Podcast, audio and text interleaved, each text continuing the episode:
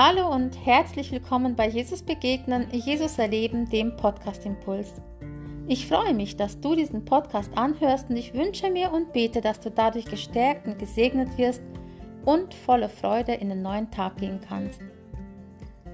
Stärken und Schwächen, wer kennt sie nicht? Jeder von uns Menschen hat Stärken und Schwächen.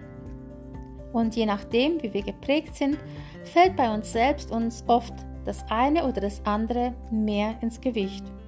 Sind wir negativ geprägt, kommen wir aus einem Umfeld, wo wir dauernd kritisiert wurden, wo wir nie genug waren, kann es sein, dass wir mehr auf unsere Schwächen achten. Sind wir aber jemand, der viel gelobt wurde, der viel hervorgehoben wurde, wie gut er ist, kann es sein, dass wir mehr auf unsere Stärken achten. Und dementsprechend kann es aber auch bedeuten, dass wir andere Menschen dementsprechend behandeln.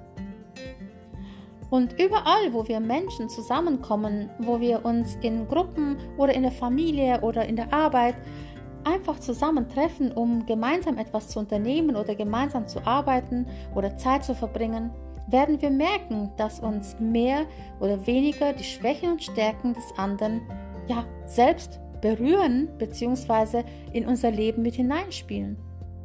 Und vielleicht ärgern wir uns auch manchmal über so manche Stärke oder so manche Schwäche des anderen. Doch in der Regel beneiden wir meistens die Stärken des anderen und über die Schwächen regen wir uns auf. Und wie oft kann es passieren, dass aufgrund der Schwächen ja, des anderen wir in unserem Leben dadurch verletzt werden, uns in irgendeiner Weise zurückgedrängt fühlen, vielleicht ungerecht behandelt fühlen oder einfach nur immer wieder verärgert oder genervt sind weil irgendjemand etwas nicht kapieren will oder nicht verbessern will. Andersrum kann es aber genauso sein, dass wir mit unseren Schwächen anderen zur Last fallen, andere verletzen oder andere ärgern oder ja, ihnen Anstoß sind. Wichtig ist, dass wir uns immer wieder bewusst machen, dass wir gegenseitig von Vergebung abhängig sind. In der Bibel, in Sprüche 24, Vers 16, können wir lesen, denn siebenmal fällt der Gerechte und steht wieder auf. Sieben ist die Zahl der Vollkommenheit. Das heißt, sieben heißt, es kann oft passieren. Es ist oft der Fall, aber er steht jedes Mal wieder auf. Sieben ist eine Zahl, wie genau bei, bei den Jüngern, wo die, die Jesus fragten, wie oft muss ich denn vergeben? Also das war Petrus, der, der fragte und vermutlich war Johannes oder ein anderer der Jünger ihn so viel genervt hatte, man geht aber davon aus, dass es Johannes war, fragt er Jesus, wie oft muss ich denn meinem Bruder vergeben? Und Jesus sagt dann siebenmal, siebzigmal. Das heißt eigentlich immer. Es gibt keine Grenze für Vergebung. Und deswegen ruft uns Jesus auf, vergebt. Denn wenn wir vergeben, werden wir anders mit unseren Mitmenschen umgehen. Wenn wir aus der Vergebung leben, und das tun wir jeden Tag, dann können wir auch anderen vergeben. Und dann können wir auch lernen, mit den Schwächen des anderen umzugehen. Wir können nachsichtiger werden. Wir können liebevoller werden, geduldiger, freundlicher und feinfühliger. Und wir können helfen, dem, der schon zum siebten Mal und mehr gefallen ist, wieder aufzustehen. Vielleicht reichst du das nächste Mal deinem Nächsten lieber die Hand, statt über ihn zu fluchen, dich zu ärgern, dich aufzuregen oder ihn vielleicht sogar blöd anzumachen.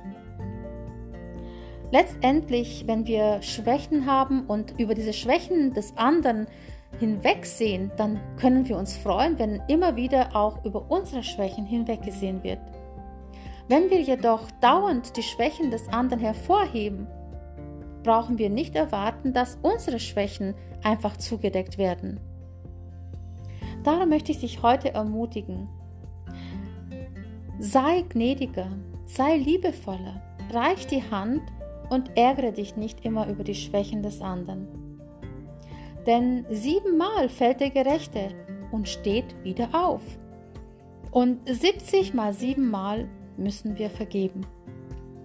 Also wenn dein Nächster, das kann ein Familienmitglied, das kann ein Freund, das kann ein Kollege oder Kollegin sein, wenn der wieder fällt, wenn der dich durch seine Schwäche wieder verletzt, wenn der durch seine Schwäche wieder etwas tut, was dir nicht gut bekommt, dann sei nachsichtig, reich ihm deine Hand und heb ihn wieder hoch und vergib ihm, denn dir wird auch vergeben.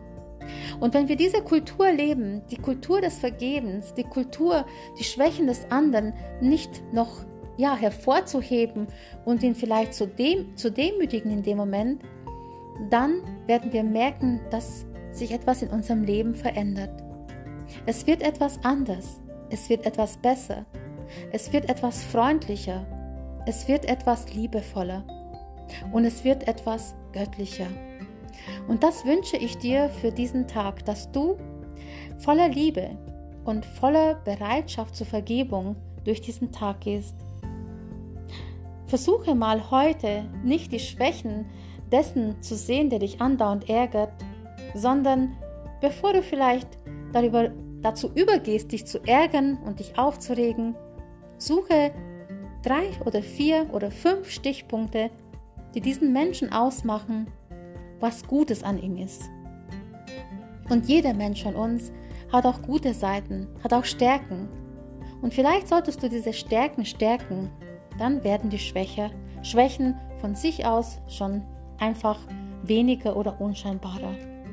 Ich segne dich für diesen Tag und wünsche dir von Herzen gutes Gelingen und viel Freude dabei, die, die Schwächen des anderen zu, ja, zu verringern oder ja, zu verdecken und dafür die Stärken des anderen hervorzuheben.